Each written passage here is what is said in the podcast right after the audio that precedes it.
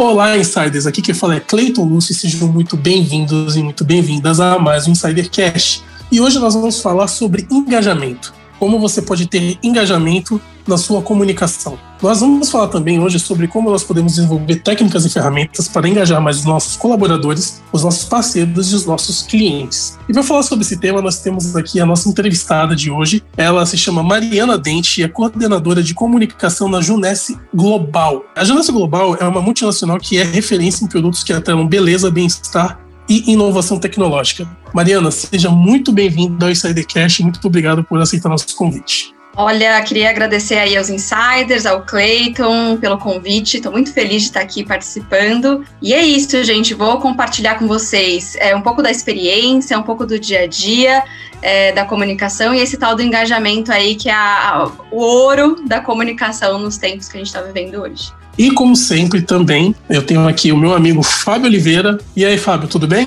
Opa, Cleiton, Mari, Bar, prazer estar aqui com vocês nessa nave chamada Insidercast. Estou reencontrando aqui uma grande amiga, Mari, trabalhamos juntos. Há longínquos 12, 14 anos atrás, a gente, a gente até esqueceu a data aqui, mas é uma honra receber a Mari aqui no Insidercast e queria colocar aqui para conversa a querida Bar. Bar, bem-vinda. Oi, Fá! Oi, Clayton! Oi, Mari! Oi, Insiders! Sejam muito bem-vindos a mais um episódio. E para começar, já tenho pergunta aqui engatilhada. Mari, afinal de contas, como ter o engajamento na comunicação? Afinal, quais são as técnicas e ferramentas para ter colaboradores mais motivados e parceiros e clientes mais satisfeitos? Seja bem-vinda mais uma vez. Olha, Bárbara, é, essa resposta não é simples, ela tem mas ela tem um começo, eu acho que a gente começa dele. Então, engajamento é a métrica do público. Então, assim, para a gente entender como ter mais engajamento, a gente tem que conhecer profundamente o nosso público. É ele que vai decidir se ele vai querer engajar ou não. Eu posso ter um conteúdo incrível para um público determinado, para o meu público interno, mas no meu caso, né, na Junesse, a força de vendas, esse material maravilhoso não vai funcionar e assim por diante. Então, quem é meu público, conhecer muito bem essa, essa persona. O que, que ele está fazendo agora? Então, agora são, a gente está gravando aqui às 19h11. O que, que meu público-alvo estaria fazendo nesse horário? Como que eu vou impactá-lo nesse momento para que a minha informação, para que a minha comunicação, ela seja realmente, é, ele abraça essa, essa ideia, que ele goste, que ele curta, que ele comente, ele está apto a comentar agora, o que eu quero que ele faça. Então, quem é meu público e o que eu espero é, desse engajamento? Eu quero que ele comente, eu quero que ele curta, eu quero que ele compartilhe entender isso, primeiro ponto. Sobre as técnicas, né? Então, parece óbvio, mas não é uma tarefa fácil, né? Então, como você mantém os parceiros, os colaboradores, primeiro definindo quem é quem e essa diquinha que eu passei para vocês. Então, o que ele está fazendo, quem é ele, o que, ele, que eu quero que ele faça, como ele engaja, né? Bom, e aí fazer com que eles sintam parte. Se a gente está falando de público interno, os colaboradores de uma empresa, muitas vezes o fato de você ter lá na sua carteira de trabalho o nome da empresa não faz você se sentir parte dela. Então, esse é o segredo. E até para o seu cliente, para sua força de vendas, colaboradores indiretos, as agências, os fornecedores, todos eles precisam sentir-se parte daquilo, daquele projeto. Então, eu acho que o foco é comunicação direcionada para a pessoa certa no momento certo, sabendo que você precisa dessa comunicação, que engajamento você espera e fazendo que ela sinta-se parte, porque aí ela vai engajar. Mari, por falar em engajamento, eu quero extrair o máximo aí do seu conhecimento, até para auxiliar parte do nosso público que é as grandes, médias e pequenas empresas que acompanham o Insidercast. Que dicas você daria para essas empresas de todos esses perfis para terem uma comunicação mais efetiva, uma comunicação que realmente seja humanizada, que toque o coração dos consumidores, dos colaboradores, dos parceiros, enfim. Queria explorar isso contigo. Olha, eu acho que a, a diferença de uma média para uma pequena empresa em termos de comunicação é a escala. Então, é basicamente uma pequena empresa, é, muitas vezes ela tem o recurso para fazer aquilo por si própria. Então, eu tenho meu pequeno negócio, eu posso fazer essa comunicação humanizada e ela já é naturalmente humanizada. Muitas vezes, o próprio dono da empresa ou uma empresa menor são os donos que fazem essa comunicação. E também esse, esse processo de humanização ele tem que acontecer em todos os pontos. O que você falou, Fábio, faz todo sentido. Agora, estamos falando de multinacionais, a gente está falando de empresas que se comunicam com milhares de pessoas todos os dias. Aí a gente não tem, de repente, humanos para fazerem isso. Então, eu acho que as grandes empresas elas têm que recorrer ali a um início de um bot, né, de um, de um robô para fazer a comunicação inicial. E depois, mas o fundo ali no final do funil tem que ser humano para resolver muitas vezes algum, algum processo. Então, acho que a escala ela vai definir a diferença, a escala, mas no fim do dia é a comunicação humanizada, seja ela feita 100% por humanos, pessoas, ou envolvendo ali os robôs, né? Então, e ter sempre em mente que o cliente quer ser ouvido, independente do tamanho da sua empresa, o cliente ele quer ser ouvido, ele tem esse anseio por ser ouvido não só quando ele tem uma reclamação, mas principalmente, mas quando ele tem é, vontade de compartilhar a experiência dele com o seu produto. Então, a gente tem que ouvir esse consumidor, conversar com ele, entender que é uma conversa que não termina só com uma mensagem programada ali no WhatsApp Business ou uma mensagem programada de um bot, tem que levar até o final e isso sempre acaba no humano, principalmente quando a gente fala de problemas acho que é isso, assim, mais na parte de engajamento, porque falando de multinacional, pequenas, médias, empresas, eu não vejo tanta diferença no como fazer, mas muito mais na escala. Mariana, e como é o bastidor de comunicação numa gigante internacional como a Junesse Global? Quais são os desafios que você passa? Olha, eu entendo que, independente do tamanho, a gente, em qualquer tipo de empresa, está lidando com pessoas. Hoje, eu falo, né, o caso da Junesse. A gente é multinacional, a gente tem um público grande, 145 países tem Junesse, a gente troca aí com, com todo o time global, mas ao mesmo tempo a gente está lidando o tempo inteiro com pessoas, pessoas distintas, então acho que o desafio realmente é sempre você comunicar bem e definir bem aquele público com quem você está falando. Os desafios, os bastidores são desde assim de campanhas que precisam acontecer em duas semanas. Então você vem ali um, um material do nosso time do Global, por exemplo, a gente tem que localizar, adaptar para o público brasileiro e ao mesmo tempo não pode fugir né, do coração de uma marca. Então todos esses desafios fazem parte do nosso dia a dia. O desafio de comunicar, né, ter uma empresa de venda direta, você tem vários clientes, tem o cliente que é a pessoa que vai querer revender o seu produto, então, é um quase um parceiro de negócio, que ele é um cliente interno, quem já está dentro da empresa, já é um desafio conversar com essa pessoa que é quase que um sócio barra cliente, né? Então, como eu vou comunicar para o meu sócio barra cliente, meu revendedor, meu distribuidor, Entendo que também, é, para você conversar com o seu consumidor final, a gente tem empresas com produtos variados e produtos variados trazem públicos variados também. Então, como você comunica sem afastar? Então, esse é um grande desafio também. Como que eu vou comunicar o meu produto whey protein e não afastar a, o meu cliente que, que é só um creme para rejuvenescimento facial? Então, tem todo esse jogo, é, principalmente em marcas com portfólios diversos aí, esse é o nosso dia a dia e nossos desafios. Mari, acredito que dentro desses desafios é muito importante ter um bom relacionamento com os stakeholders, né? Com as pessoas que realmente vão ser porta-vozes da empresa e vão criar esses relacionamentos lá na frente, né? Eu queria que você comentasse um pouco sobre essa importância desse relacionamento e como funciona esse tratamento com os stakeholders numa multinacional principalmente no segmento de saúde e beleza? Olha, quando a gente fala de stakeholder, né, são todos os nossos públicos de interesse hoje, e eu vejo que a importância de ter um bom relacionamento com eles é porque, como eu disse, a, os nossos stakeholders, o nosso cliente, ele quer fazer parte do negócio, ele, ele quer se sentir parte. E eu tenho que entender também, como empresa, que isso precisa acontecer na prática. Então, é, a importância desse relacionamento é essa, da gente trazer os stakeholders para perto, porque eles estão em lugares onde eu não estou. Vou dar um exemplo de uma agência, por exemplo, uma agência de PR. Eu não estou no dia a dia do PR, eu não estou conversando com os influenciadores o tempo inteiro, eu não estou em contato com os jornalistas o tempo todo. Então, qual a importância desse tipo de público? É, é gigantesca, porque eu não estou lá no dia a dia, eu não sou a palavra final.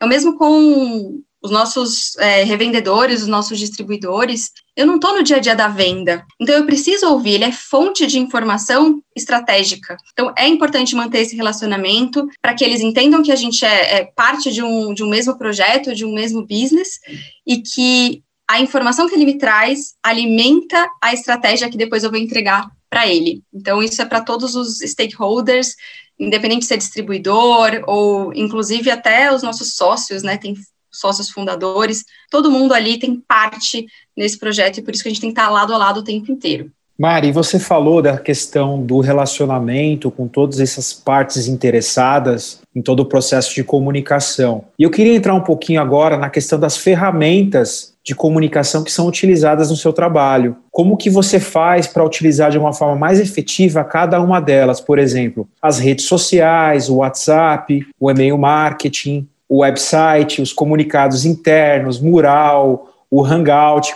Como que você utiliza cada ferramenta para se comunicar de uma forma mais adequada com essas partes interessadas? Olha, um grande desafio, acho que independente do tamanho da empresa, é conciliar todo esse fluxo com os canais. Porque o que a gente vê muito, e que eu já passei por isso em outras empresas também, é você chegar e ver a comunicação sendo feita da mesma forma, a mesma comunicação, a mesma informação, da mesma forma em todos os canais. Então, hoje, como você falou, temos canal de WhatsApp, canal de, né, de lives ao vivo para falar com o distribuidor, é, a comunicação interna, externa, tem muitos canais, e a primeira coisa é saber que nem tudo precisa ser comunicado em todos os lugares. Então, primeiro ponto para você cuidar, né, para não ter esse overload de informação igual. A partir do momento que as pessoas veem que a gente está repetindo, de repente, a informação em todos os canais, elas até deixam de seguir algum canal, de ficar atento a algum canal, porque elas falam, bom, eu sei que eu já vi aqui no e-mail marketing, eu não preciso ficar olhando o meu WhatsApp para ver o que tem, que tem de novo, porque está sendo tudo muito repetitivo. Então, primeira coisa, nem tudo é para ser comunicado em todos os canais. Entender também, mais uma vez, seu público, então, é, que tipo de comunicação eu preciso usar no e-mail marketing, por exemplo. É uma comunicação um pouco mais oficial, é aquela comunicação que vai ter mais informação, ou seja, a gente vai ter um pouco mais de texto para o meu, meu distribuidor ou para o meu consumidor, saber mais detalhes de uma promoção, né, algo mais específico. Ele pode ser até uma landing page para eu levar, né, de uma rede social, de um canal de rede social, para a pessoa saber mais sobre aquele projeto, sobre a promoção, sobre a campanha. Então, esse é o nosso canal de, de informação mais completa. O WhatsApp, ele é gancho. Então, eu vou trabalhar as campanhas em WhatsApp, campanhas que eu preciso, porque eu sei que meu, meu distribuidor, meu consumidor, ele está com o WhatsApp o tempo inteiro na mão, então é aquilo que eu preciso que ele saiba naquele momento, naquela hora, porque é uma promoção que vai acabar em 24 horas, então para isso a gente trabalha com o WhatsApp. Ou quando eu preciso de um retorno, de uma resposta. Tem comunicação que a gente manda mais informativa, então vai no e-mail marketing. Agora, se eu preciso de uma resposta, eu quero falar com ele no WhatsApp, eu quero trocar ideia com ele nesse lugar. E educar também. Então, além de você organizar o fluxo a partir de qual conteúdo combina com cada rede, né, para eu comunicar, tem também a questão de educar o seu público. Então, ele tem que entender, e isso depende muito da consistência, você precisa ser consistente para educar o seu público sobre onde ele encontra o que. Então, eu vejo, por exemplo, na Junesse, a gente tem um naming rights da Junesse Arena, que é uma arena de enfim, shows, eventos esportivos lá no Rio de Janeiro, e caía muita gente nas nossas redes sociais perguntando quanto que é o ingresso para o show, coisas que a gente não tinha nem como responder, que era direto com quem administra a arena. Então, a gente foi aos poucos, né, educando. Olha, aqui a gente não fala. Antes a gente colocava promoção de show, no nosso Instagram, a gente falou: peraí, se eu tô falando do show, é inevitável que a pessoa venha perguntar do show, do preço, ou ai, meu ingresso tá errado, ai, deu problema. E a gente não quer isso. Então, vamos tirar essa informação daqui para ser consistente e educar. Então, hoje, eles sabem que não é ali o canal de comunicação. Cai sempre um ou outro novo, mas, no geral, a gente consegue ir arrumando, né? Então, educar o seu público para ele saber onde procurar o que ele precisa. Entender que seu público é diverso também. É, a gente não pode ter na nossa cabeça que, nossa, é, com certeza a, a, minha audiência é exatamente essa, a minha persona é essa aqui. Entender que ela pode mudar e, com isso, você também tem que mudar a sua estratégia. Então, de repente, eu vejo que o meu canal de Instagram ele está se tornando um canal de conversa que eu queria que acontecesse no Facebook, porque eu quero, porque eu acho que é certo, mas se as coisas estão acontecendo dessa forma, se seu público está indicando que talvez esse seja o melhor canal para essa conversa, rever a estratégia.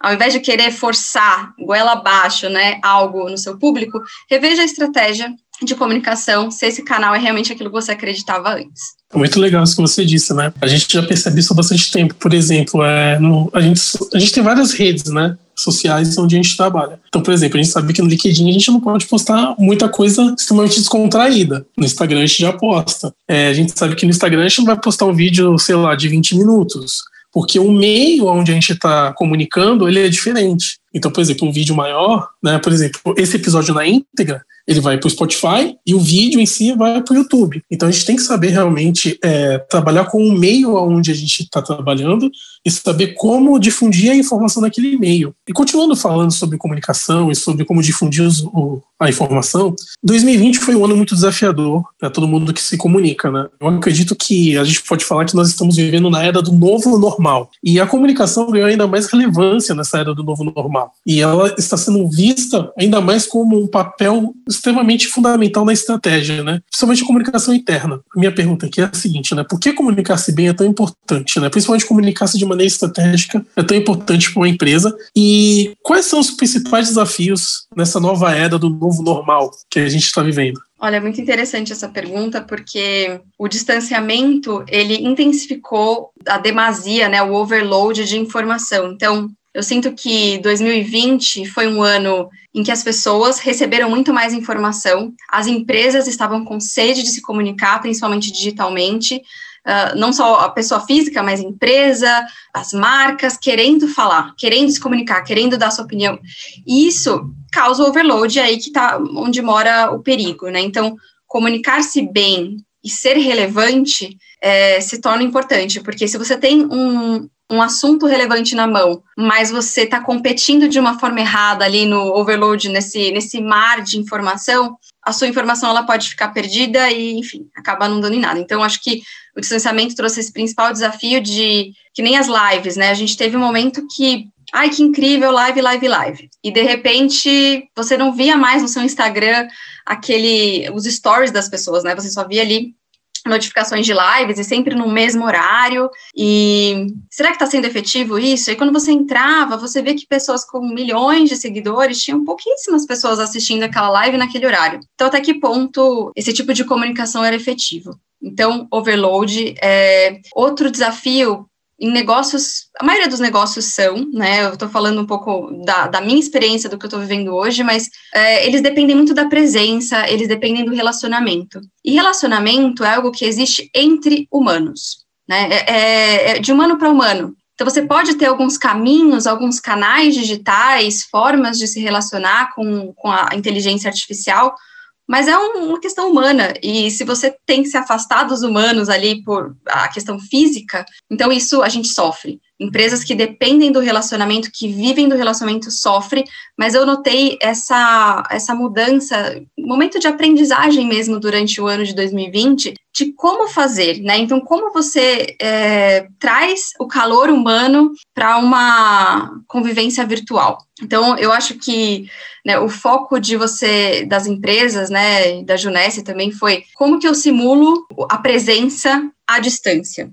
E como eu não só ficar lamentando né, a falta da presença, ai, mas é tão melhor, mas o que, que só o digital pode nos oferecer? E que a presença não poderia oferecer? Como que eu posso aproveitar isso? Né? A gente faz muitos eventos presenciais, eventos na, em arenas, 15 mil pessoas, e aí não tem mais isso. Mas será que não tem algumas coisas que só o evento virtual poderia nos proporcionar? A participação de pessoas que jamais estariam nesse evento, porque moram na China, que moram nos Estados Unidos, um, um grande palestrante que eu não poderia ter, ou que a gente nem pensaria em fazer online lá atrás, hoje já virou o que a gente mais faz. Então, eu posso, eu tenho, não tenho limites, né, quando eu falo do virtual. Então, esse é, é o lado bom, olhar que só o virtual pode me trazer de diferente, né? Que tipo de experiência virtualmente a gente pode gerar. Então, acho que foi um ano difícil, mas um ano que a gente aprendeu e começou a, a pulsar um pouco de calor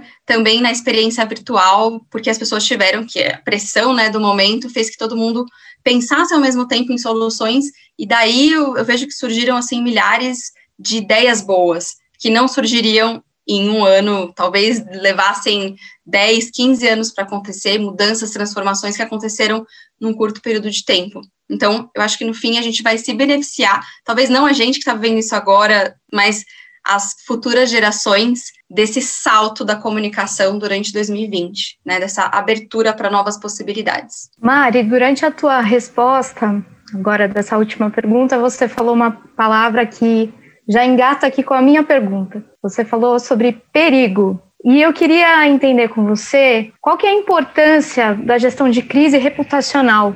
Por que, que é tão realmente importante proteger a reputação pessoal e de uma empresa ainda mais de um porte como o da Junesse? Olha, o perigo, eu falo, né? O tamanho é escala. Então, um problema que é, numa empresa pequena é pequeno, numa empresa gigante vai ser gigante. Então, a importância de estar de olho em tudo.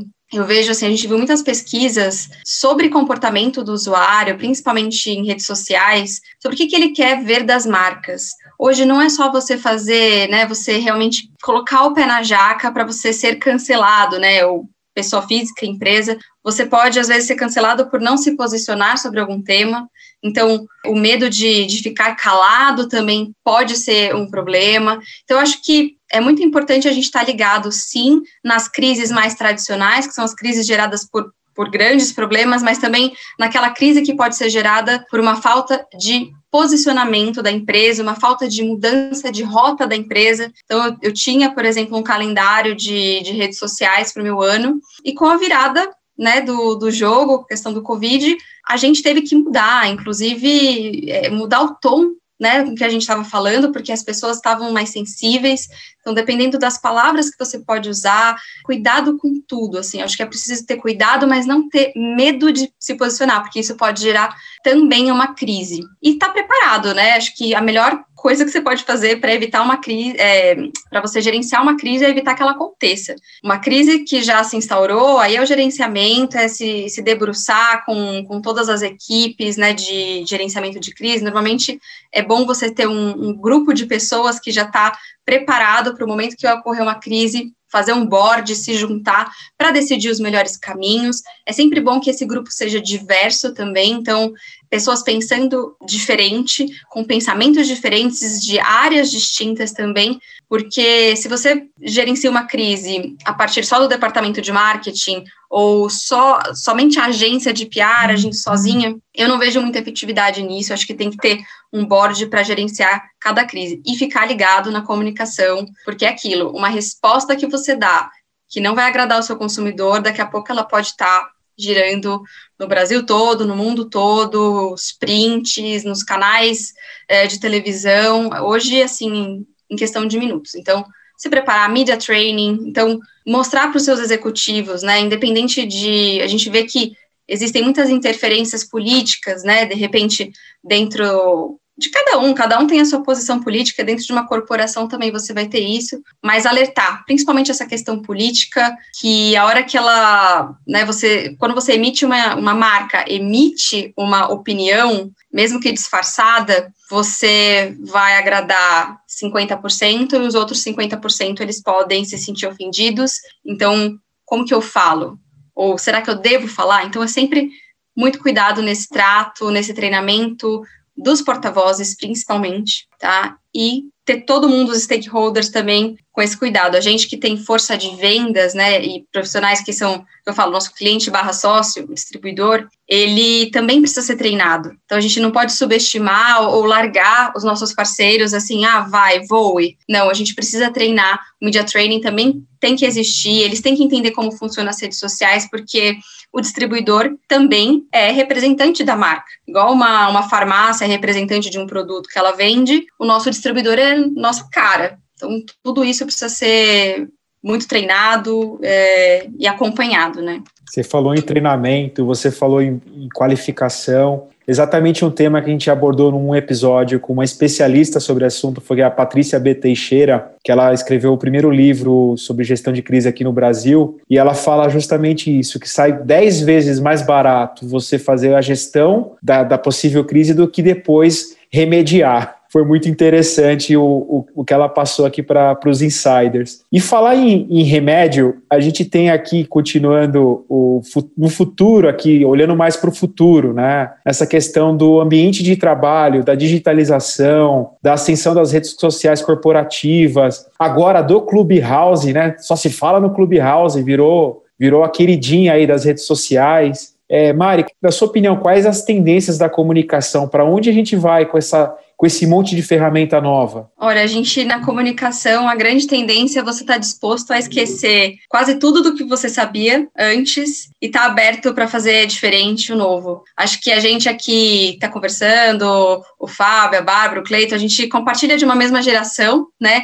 E a gente viu que em algum momento da história o ICQ, vocês, vocês lembram, né, do ICQ, foi o canal de comunicação, a rede social do momento, passou para MSN, de repente veio o WhatsApp. Eu pergunto para vocês, vocês estão prontos para, de repente, o WhatsApp mudar? Não, não vai ser, daqui a algum tempo não vai ser mais o WhatsApp. Será que isso vai acontecer? Quando vai acontecer? Então, primeira tendência, esteja pronto para esquecer muito do que você sabe, senão você vai ficar parado no tempo. Eu acho que a comunicação humanizada, quase que um clichê, mas precisa ser humanizado, essa coisa de copy-paste. Às vezes é um humano fazendo copy-paste. Putz, você está perdendo ali uma mão de obra humana, uma inteligência para fazer essa pessoa fazer um copy-paste, sabe? Até que ponto isso é, é interessante? Então, humanização, com o apoio dos bots para você poder escalar melhor, né, essa, essas demandas e, e fazer com que a resposta seja em tempo real. Então, o bot, ele está ali para suprir a questão física, né, que não tem como deixar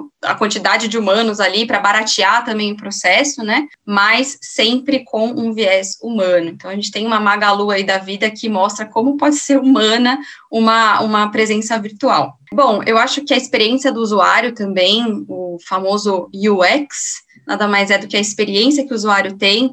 Então, no ambiente online, é, ela vai ser cada vez mais, né, enfim, vai estar mais em voga, mas no, no físico também. Então, acho que melhorar essa experiência para que a pessoa saia como advogado da marca, depois que ela tem uma experiência positiva.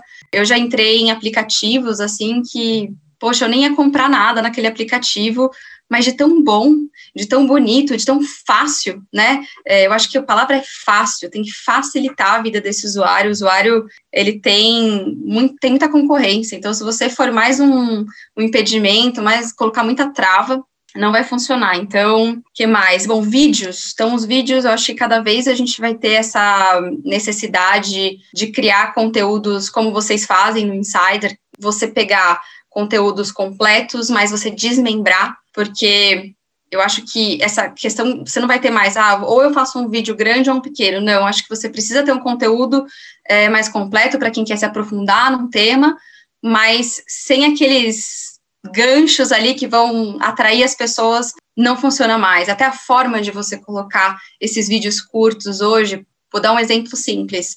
Se você coloca um vídeo no seu perfil do Instagram, lá no feed, e você compartilha esse vídeo nos seus stories, nos stories ele aparece como estático. Então a pessoa tem que clicar nesse vídeo para poder assistir. Agora, se eu faço um Reels de 15 segundos e compartilho nos stories, o Reels já é uma forma de você compartilhar nos stories e esse vídeo já entrar é, em movimento, né? E não uma imagem estática que você precisa clicar.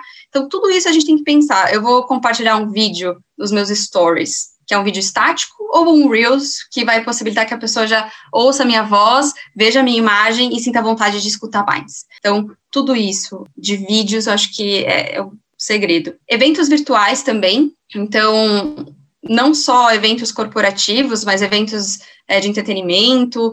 Eu acho que isso é, é, pensar nesses eventos de uma forma diferenciada. Eu vejo muito mais do mesmo. E o que a gente busca, por exemplo, hoje na empresa que eu tô é o que a gente pode fazer de diferente do que está sendo feito. Então, essas novas formas de fazer evento virtual, além do que a gente já conheceu em 2020. Então, evento, tenho ali um, uma bordinha no meu YouTube, meu QR Code que leva para. O que mais que eu posso fazer? Como que eu vou fazer esse, essa pessoa que está do outro lado se movimentar e querer voltar, querer assistir? Enfim, acho que isso não ter a limitação do espaço. E os influenciadores também, as pesquisas elas mostram que os influenciadores eles são hoje uma boa porcentagem, depois eu pego a informação para dar para vocês certinha, mas grande parte das pessoas que utilizam redes sociais hoje no Brasil, elas aguardam ouvir ali um, uma, uma recomendação de um influenciador, buscam por essa recomendação na hora de comprar ou ficam sabendo do produto através deles. Então a gente vê uma profissionalização maior também dessa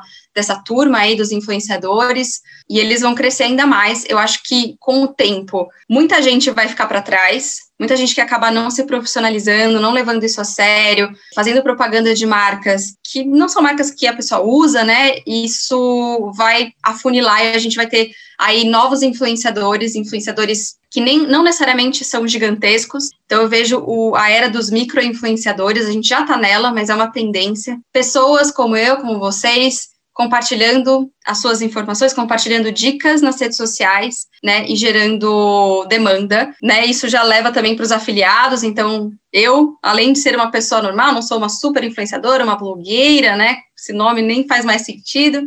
Eu posso também hoje vender produto. Então, acho que essa questão do, das redes de afiliados, né? Ela também tende a crescer muito, muito Legal isso anos. que você disse sobre influenciadores, porque toda vez que eu vou comprar algo que tenha um valor um pouquinho elevado, a primeira coisa que eu faço é buscar um vídeo, seja no YouTube ou seja numa outra plataforma de vídeo para saber mais sobre aquele produto. E o engraçado, né, que você falou dos grandes influenciadores, quando um grande influenciador fala sobre um produto, não parece ser algo autêntico. Hoje em dia a gente procura mais as pessoas que realmente a gente se assemelha. Então, às vezes o influenciador ele pode até estar falando, tipo, porque ele gostou mesmo, mas já parece um merchan logo de cara, porque ele tem milhões de seguidores. E é muito, muito engraçado isso, porque eu já vinha reparando esse, esse tipo de coisa. Eu, para comprar o meu iPhone, foi uma briga, porque eu fiquei pesquisando de todas as maneiras e jeitos possíveis. Mas voltando um pouquinho, só isso que eu queria falar, um adendo, mas voltando aqui, eu queria te perguntar o seguinte, né? Eu vi que você tem um violão aí atrás, e já casou até com a minha pergunta, que era sobre você ser apaixonada por música. Eu queria que você contasse um pouquinho sobre isso e também um pouquinho sobre como você recarrega suas energias nas horas vagas. Eu acho que a música, além de ser um. Eu falo que é um ócio distrativo, né? No meu caso, que, que eu faço música, não só ouço a música, é um, é um ócio ativo, né? Ele faz ali a, a nossa a criatividade, então eu acho muito importante a música me ajuda muito quando eu preciso ser criativa, porque a criatividade é um treino, né? Então você está o tempo inteiro treinando, combinar coisas diferentes do seu universo, do seu repertório, para trazer algo novo, né? Então a, a, até tem um curso, super indico aí para vocês, um curso Reaprendizagem Criativa do Murilo Gun. Inclusive, ele estava fazendo promoções, Pode ser que ele esteja gratuito aí para a galera, mas eles, é, nesse curso ele fala muito sobre criatividade, ele não chama de criatividade, sim combinatividade, que é a arte de combinar elementos do seu repertório. Aqui eu vou dar um exemplo, por exemplo, da raquete de matar mosquito, aquela elétrica. Então a gente tem ali um objeto que misturou o universo tênis, né, ping-pong, enfim, de esporte, é, com o universo de mosquito, que é um, uma demanda, um problema, né, que as pessoas não, querem, desejado, com uma cerca elétrica. Então, assim, essas três, esses três universos, totalmente nada a ver uma coisa com a outra, criaram a raquete elétrica de matar mosquitos. E isso é a criatividade, é combinar coisas já existentes. Então, eu acho que a música ela me traz muito de repertório emocional, é, e aí entrando um pouco quando você falou, né, o que você faz para é aquele descanso mesmo, né, de desconectar para ter esse momento. Acho que basicamente, gente, tentar largar um pouco o celular, principalmente a gente que trabalha com, com comunicação, que está o tempo inteiro conectado para poder saber o que está acontecendo, para não ficar de fora, para não ficar para trás, mas eu acho que esse momento de, de descanso, né, tem que estar tá um pouco apartado da conexão. Então, a minha forma de buscar um pouco de, de tranquilidade é desligar o som da conexão, que é barulhento, e descansar, é, é, preparar, cozinhar alguma coisa, né? Quando você está cozinhando, você não pensa muito em outras coisas. Então, acho que é isso. Ouvir também conteúdos que não sejam só de comunicação. Óbvio que a gente adora ouvir, traz muita coisa boa para o nosso dia a dia de trabalho, mas também é ouvir podcasts, é, assistir filmes, ler revistas, né? Revistas, livros de, de fantasia, que não seja necessariamente algo relacionado ao trabalho. Então, eu acho que é, é isso, assim. E aí, só mais um ponto que eu lembrei agora da questão da música e sobre como música faz bem para o nosso cérebro, né? Falando aí de uma forma mais fisiológica, é, para nossa memória. Se a gente parar, você tem ideia de quantas músicas você sabe de cor? Muita música. Liga a rádio numa, numa das rádios aí que você gosta, põe seu, sua lista de sua playlist do Spotify, você vai saber muita música de cor. Você fala, eu não sabia que eu era capaz de memorizar tanto. Então, a música, ela trabalha a sua memória, ela faz você trabalhar o cérebro ali para para memorizar as palavras, ela mexe com as emoções também. Então, ele tem esse poder de te tranquilizar, ela tem esse poder de te deixar mais animado. Por exemplo, você não vai fazer um treino super hard lá na academia, ouvindo uma música muito tranquila, né? E você não vai fazer um treino de, de relaxamento uma sessão de yoga ouvindo uma música muito pauleira. Há exceções? Ah, conheço gente que faz meditação ouvindo Marilyn Manson, mas a música tem esse poder também de mudar o nosso humor e deixar a gente mais em paz. Mari, eu sou completamente apaixonada por música. Até por isso que eu fiz a escolha de carreira que eu fiz, né? Sou formada em rádio e TV para trabalhar de alguma forma um pouquinho mais próximo, né, de música. Não tenho essa habilidade que você tem de compor, de tocar, mas eu gosto muito de ouvir. Eu brinco sempre que se eu fosse jogar aquele qual é a música, ah, não ia ter para ninguém, porque eu toca um segundinho, eu já sei que música que é. Então, compartilho dessa paixão contigo. Mas agora a gente chegou num ponto aqui do nosso episódio que é para inspirar os nossos ouvintes. E é o momento que a gente gosta de saber quem é a Mari. Né? Quais são os desafios que te trouxeram até aqui para que a nossa audiência possa se realmente inspirar em você, enfim, ter uma jornada tão brilhante quanto a sua? Olha, Bárbara, a música é, é, demais mesmo, e um dia a gente conversa e curte um som juntas quando isso tudo passar. Mas vamos lá, desafio, né? Eu acho que o primeiro desafio da Mari, né, é, foi acreditar que ela poderia fazer coisas difíceis, né? Coisas que muita gente poderia dizer que, ah, não, mas você, uma, uma menina, sabe? Eu sempre tive muito isso na minha cabeça de achar que eu era menos do que eu realmente era, né? Eu acho que muita gente enfrenta isso, não, não só as mulheres, mas homens também, de você falar, mas será? Será que um dia não vão falar assim, gente, onde a gente estava com a cabeça de contratar essa pessoa?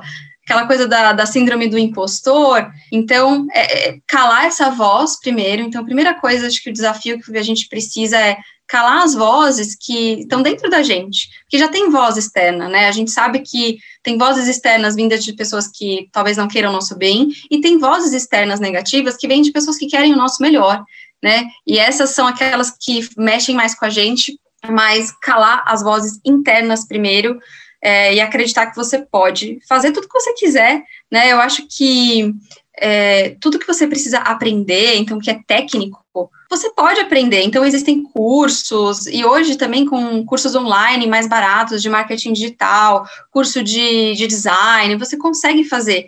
Então não se preocupar tanto, será que eu consigo? Mas se preocupar com o que, que é técnico e o que, que eu posso aprender e o que, que é, eu preciso melhorar em mim, acreditar. Então tudo é, digo, não existe essa palavra, mas aprendível. Você pode aprender tudo o que você quiser tá? Tá tudo muito disponível hoje para gente. Então, o medo é, de não saber, de não conseguir, tá muito voltado com isso, né? Ah, será que eu consigo? Tem curso para o que é técnico. E o que não é técnico, você vai aprendendo e desenvolvendo, calando essas vozes internas e se jogando. Eu acho que o meu desafio hoje também é não me contentar com a resposta certa, com a resposta mais óbvia. Muitas vezes a gente já está tantos anos trabalhando com a comunicação que muitas, muitos problemas já passaram pela nossa trajetória, e a gente tem o costume de sempre responder com aquela resposta que deu certo lá atrás.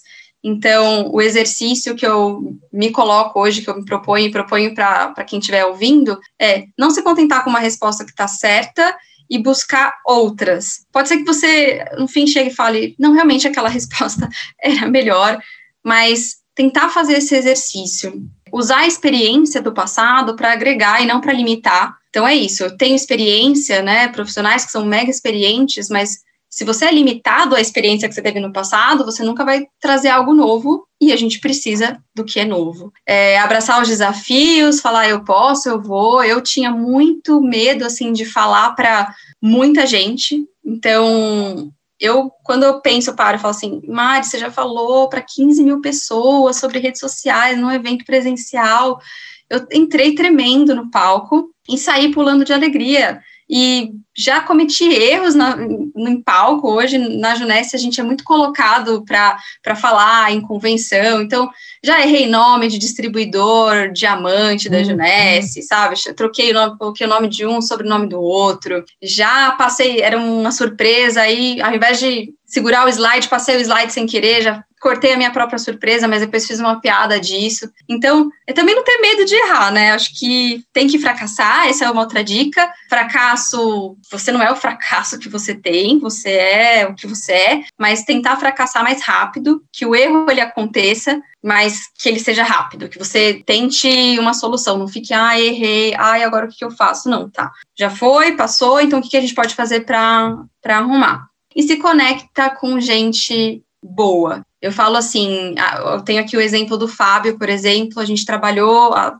mais de 10 anos juntos, né, lá atrás, tivemos aí 10 anos sem nos falar, e eu conheci um profissional lá atrás, então a pessoa que ele era lá atrás me, criou uma imagem positiva em mim de um bom profissional, de uma pessoa do bem, bacana, e eu também devo ter criado essa imagem lá atrás. Então, em todos os lugares que você passa, você tem que ser o seu melhor porque uma hora as oportunidades surgem, esteja conectado com as pessoas e seja sempre o seu melhor para todo mundo. Se eu vim aqui conversar com vocês hoje, antes eu peguei qual era o nosso tema, o que, que eu posso falar, quais são os insights que eu posso trazer. Então, o que você se propõe a fazer? Tente fazer o seu melhor. Pode não ser melhor do que o fulano, mas melhor que você pode. E dá certo, gente. As coisas dão certo. Mari, posso falar que a recíproca é verdadeira. Também você me causa uma boa imagem naquele período que trabalhamos juntos. Não trabalhamos na mesma área, não fizemos as mesmas atividades, mas na, naquele momento que a gente teve os contatos foi, foi muito positivo e ficou uma lembrança muito boa. E eu fico muito feliz em ver quanto você se desenvolveu como profissional também, o quanto que você trouxe de, de insights positivos aqui para os insiders. Olha, agora chegou a hora da gente finalizar, estamos quase chegando no final aqui do episódio.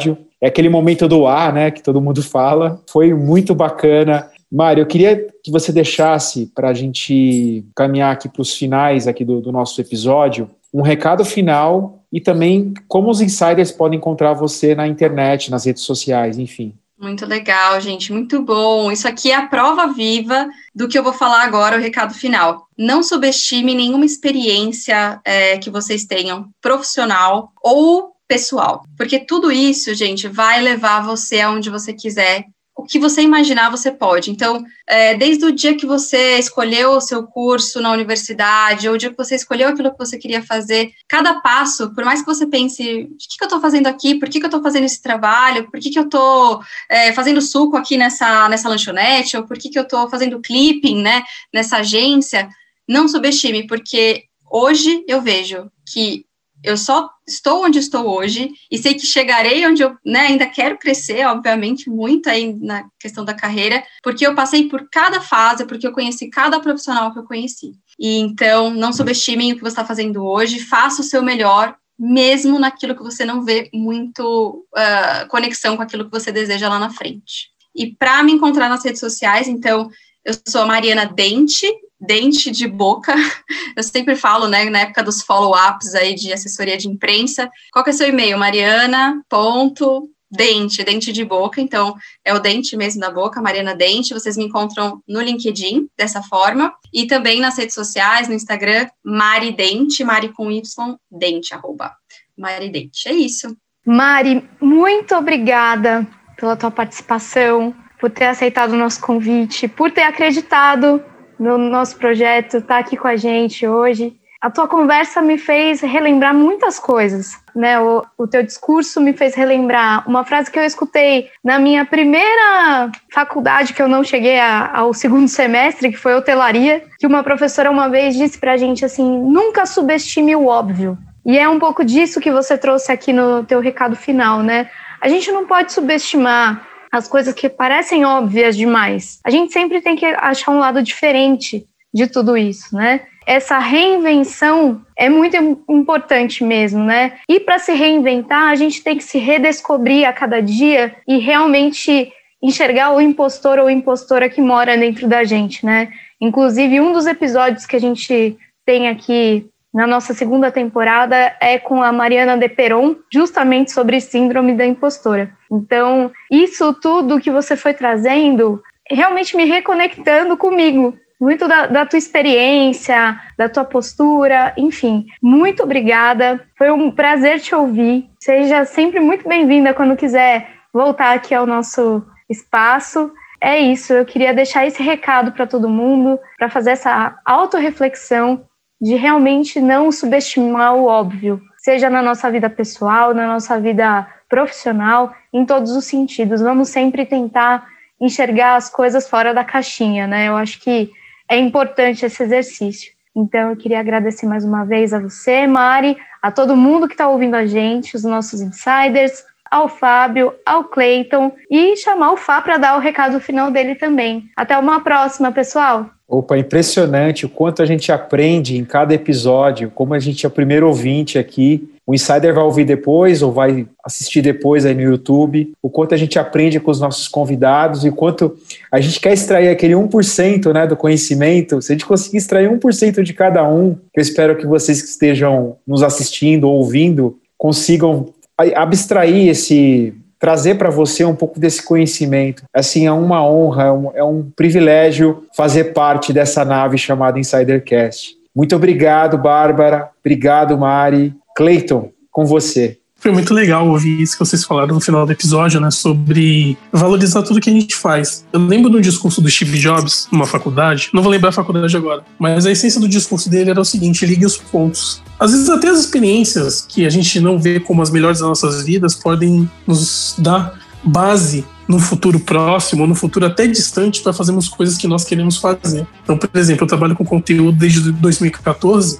e muita coisa do que eu faço hoje na InsiderCon e no InsiderCast eu aprendi ao longo desse período, às vezes não querendo, mas sabendo que aquilo era importante ser aprendido e ser colocado em prática. Então, para você que está me ouvindo, sabe, para você que está nos assistindo, às vezes você não está na melhor situação hoje da sua vida, às vezes você não está no melhor emprego, mas dê sempre o máximo, porque quando você dá o máximo, você inevitavelmente vai evoluir como ser humano e como profissional. E evoluindo como ser humano e profissional, você vai chegar onde você quer chegar, seja no futuro próximo, seja no futuro distante, mas dê o seu máximo sempre. É, obrigado, Mari, por aceitar nosso convite. Flá, Bar, muito obrigado também. Fábio, também muito obrigado. E a gente está chegando ao final do episódio. Se você gostou desse episódio, curte e compartilha com quem você gosta. Se você quer saber mais sobre os nossos conteúdos, nós estamos em quase todas as redes sociais. Nós estamos no Instagram, arroba InsiderCast, nós estamos no LinkedIn, arroba InsiderCast, nós estamos no YouTube, arroba InsiderCast. E se você quer deixar de, é, dúvidas, críticas ou sugestões, nós temos o nosso também contato por e-mail, que é o arroba, é, contato arroba insidercom.com. Então agradeço a você que me assistiu até aqui e como sempre, nós nos vemos no próximo vídeo. Tchau!